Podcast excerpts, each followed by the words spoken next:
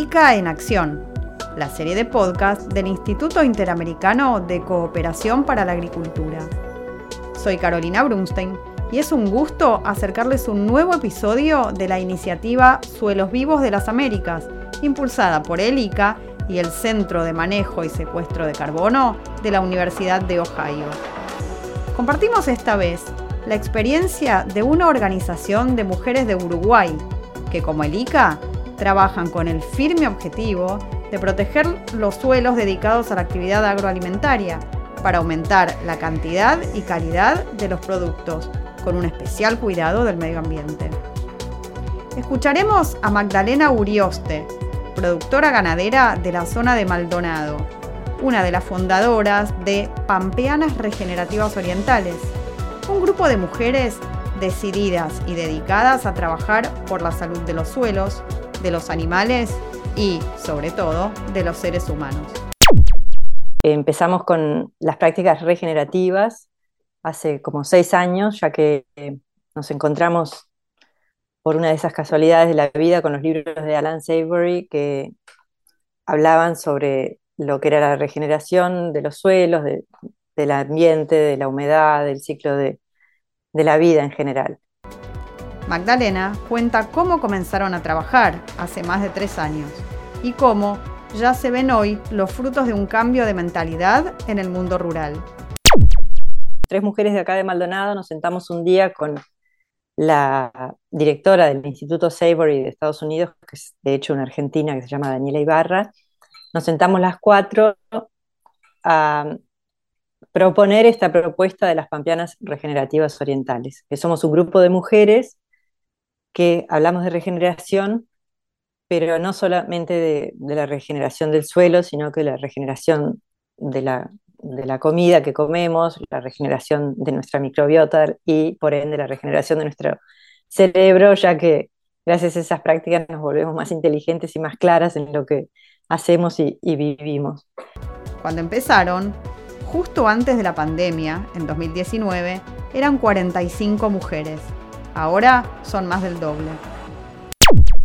Dos veces por año nos reunimos, dos o tres veces por año nos reunimos, somos ya como 100 mujeres y lo que nos ocupa mayormente es tratar de cambiar eh, el pensamiento que hay extractivista de parte del el hombre que está en el campo. Eso es nuestra realidad acá en, el Uruguay. En el Uruguay la, agropecuaria está en manos de hombres con poder. Este, nosotras como mujeres, eh, que fuimos las que comenzamos con este movimiento de regeneración, en el Uruguay no se hablaba de la palabra regeneración, todo es sostenible, sostenible, y yo siempre digo que sostener es mantener las cosas como están. En cambio, regenerar es darle vida a las cosas nuevamente. Y nosotras al ser todas mujeres, y hablar el mismo idioma y somos las que generamos vida, nos pusimos esta mochila al hombro y estamos este, en pleno eh, movimiento de cambiar eh, palabras, que para mí, yo siempre digo, las palabras crean realidades, entonces nos metemos en los grupos de hombres y les decimos que no, no es extracción, sino que es producción, que no son recursos naturales, sino que son bienes naturales que compartimos y no es que lo saco para mí, bueno, le hemos dado una visión, este, ¿cómo te voy a decir?, de vida a lo que es el trabajo en el campo. ¿Qué significa entonces regenerar? Entonces, ¿cómo son las prácticas regenerativas? Tú tenés que pensar que todo es un todo y vos sos parte de ese todo, como bicho humano, ¿no? Entonces ahí te achicas un montón y empezás a ver de abajo la naturaleza y ser parte de ella, ¿no? Este, esto te das cuenta que los animales, cuando están en un potrero, por ejemplo, todas las, lo que yo aprendí cuando era chica era que vos tenías 20 animales acá, 30 por acá, pues, según los potreros y la cantidad de animales que tenías, y los bichos dentro de ese potrero hacen un recorrido diario y van y van y van y van. ¿Qué pasa? El pasto, al ser comido todos los días, este, el, el bicho lo, lo corta y la misma cantidad que vos tenés para arriba de pasto, tenés para abajo de raíz. Si el pasto todos los días lo comen, la raíz todos los días es menor. Entonces, lo que aprendés con estas prácticas es que vos tenés que dejar descansar ese pasto para que crezca, crezca, crezca a su punto óptimo de reposo, que es cuando ahí tenés que traer a la vaca, y con eso las raíces crecen a la misma altura para abajo. Entonces, ¿qué pasa? Toda la biodiversidad subsuelo, digamos, que nosotros como no la vemos, no la apreciamos, es lo que le da vida a todo lo de arriba. Si yo tengo suelo, tengo pasto, si tengo pasto, tengo vacas gordas. Los cambios, asegura Magdalena Urioste, son evidentes. Bueno, acá no había pájaros cuando vinimos hace 10 años, y creo que estás escuchando que están acá en la ventana, porque no había pájaros, directamente no había un pájaro. No había fauna. Hemos restablecido la fauna, eh, apareció un puma acá que estaba extinguido en la zona, eh, todo, toda esa parte de fauna y flora. Y si bien uno ve que vienen plantas no deseadas por el humano, por algo están. Entonces aprendes a que están por algo. ¿Y por qué están? Porque en este momento que hace tres meses que no llueve, que han hecho calores de cuarenta y pico de grados, con vientos que parece que estamos adentro del secador de la peluquería, nuestros animales no se nos han muerto, comen este, esas plantas que no son deseadas, son deseadas por los animales. O sea, tenemos sombra, tenemos agua porque respetamos el ambiente. Magdalena cuenta a ICA en acción cómo en su campo, donde crían pollos, además de ganado bovino, los propios animales han ayudado a fertilizar los suelos. Hay un genio en Estados Unidos que se llama Joel Salatin, que el tipo empezó a ver eh, la, bosta del pollo eh, tiene mucho nitrógeno, muchísimo nitrógeno, y uno de los nutrientes más importantes para el desarrollo de las plantas es este.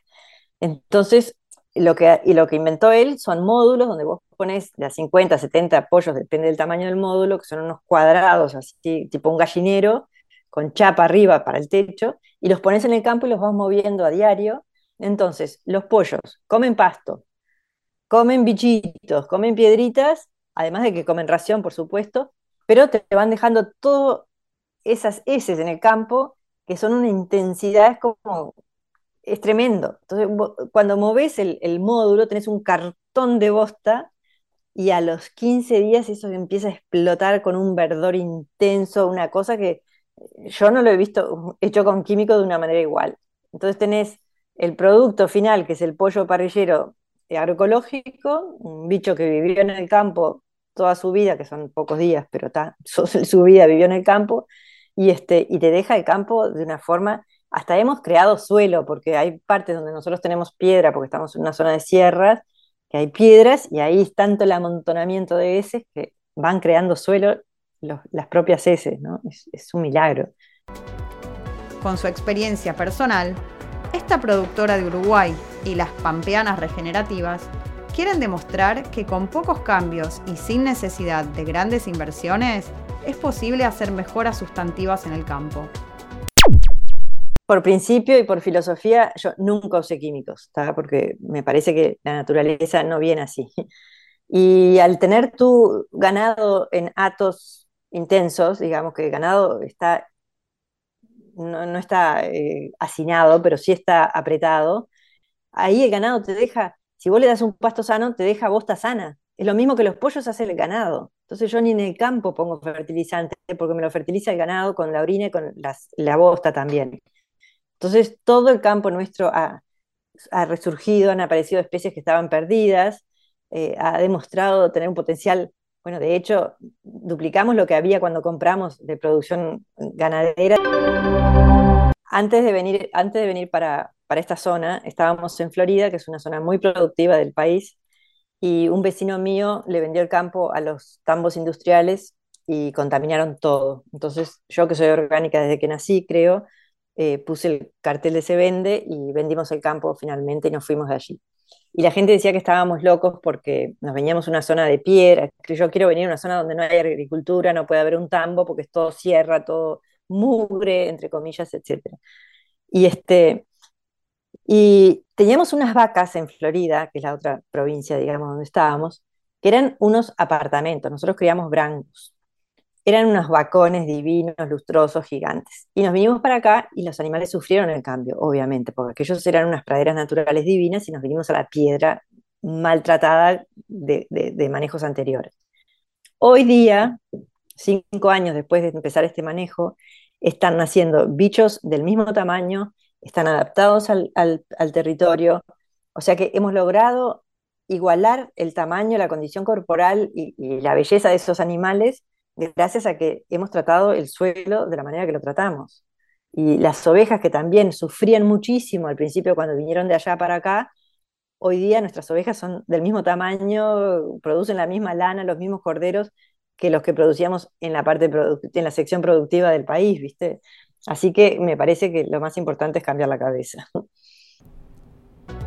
Más allá de su propio campo y de las experiencias de otras de las pampeanas regenerativas, Magdalena Urioste remarca la importancia de que las autoridades, tanto a nivel local como nacional, aporten a este cambio de mentalidad, con leyes claras y políticas que refuercen las prácticas más amables con el medio ambiente y con la salud en general. Mira, este, nosotras como, como somos privadas, somos mujeres y decimos lo que nos parezca. No pertenecemos a nadie ni a nadie y eso es la belleza que tiene el grupo nuestro. Hemos ido al gobierno, hemos ido a la Comisión de Ganadería, hemos hablado con todo el gobierno, con quien quiera, agarramos, como este país es chiquito y todos nos conocemos, este, hemos convocado mucha gente y decimos lo, que sabemos. Este, hay biólogas, hay investigadoras de mucho poder cognitivo en nuestro grupo y con ellas hemos ido al Parlamento y hablado de estas cosas. Y como te digo, hemos puesto la palabra regeneración en, el tapete que antes no se hablaba del tema. Y bueno, entonces lo que hacemos nosotros es concientizar a la mujer, que es la que está en la casa, que es la que está en la cocina, que es la que está con sus hijos, y que a través de eso empiecen a cambiar las prácticas agropecuarias, que son las que maneja el hombre. Llegamos así al final de otro episodio de ICA en Acción con mucho material para seguir reflexionando y aprendiendo sobre las innovaciones y prácticas que se están aplicando en diferentes rincones de las Américas para fortalecer la salud de los suelos agrícolas, mejorar la producción de alimentos y avanzar hacia un compromiso cada vez más firme con el cuidado del medio ambiente. Le agradecemos especialmente a Magdalena Urioste y a las Pampeanas Regenerativas Orientales, que desde Uruguay nos muestran cómo no solo es posible, sino que es urgente frenar la degradación de los suelos y lograr una mayor y mejor producción agroalimentaria. Les habló Carolina Brunstein y volveremos a encontrarnos pronto por el canal del Instituto Interamericano de Cooperación para la Agricultura en Spotify. Gracias por acompañarnos y por compartir.